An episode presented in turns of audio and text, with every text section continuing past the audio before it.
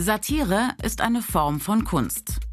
Satire kritisiert Menschen oder deren Ansichten, indem sie sie verspottet und lächerlich macht. Die typischen Stilmittel Satire überzeichnet Menschen oder Dinge und verzerrt Sachverhalte. Satire gibt es schon seit der Antike. Erfunden hat sie wahrscheinlich der Römer Lucilius. In Spottversen kritisierte er gesellschaftliche Missstände und führende Männer des römischen Staates. Auch im Reformationsstreit im 16. Jahrhundert wurde Satire verwendet. In Flugblättern wurde der Papst schon mal als Esel oder als Drache dargestellt.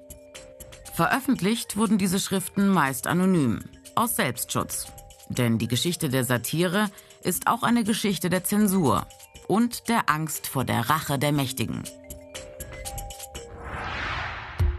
Als 1854 in Deutschland die Pressefreiheit eingeführt wurde, entstand in den Zeitschriften eine neue Form der Satire, die politische Karikatur.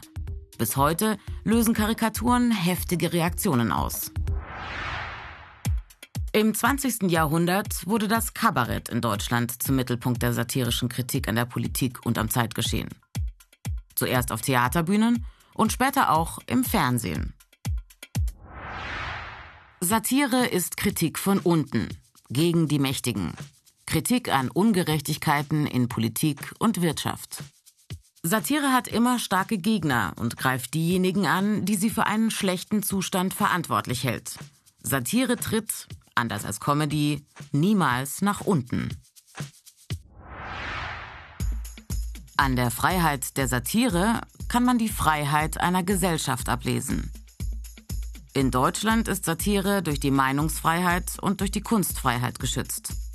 Diese Freiheiten enden erst dort, wo andere beleidigt werden.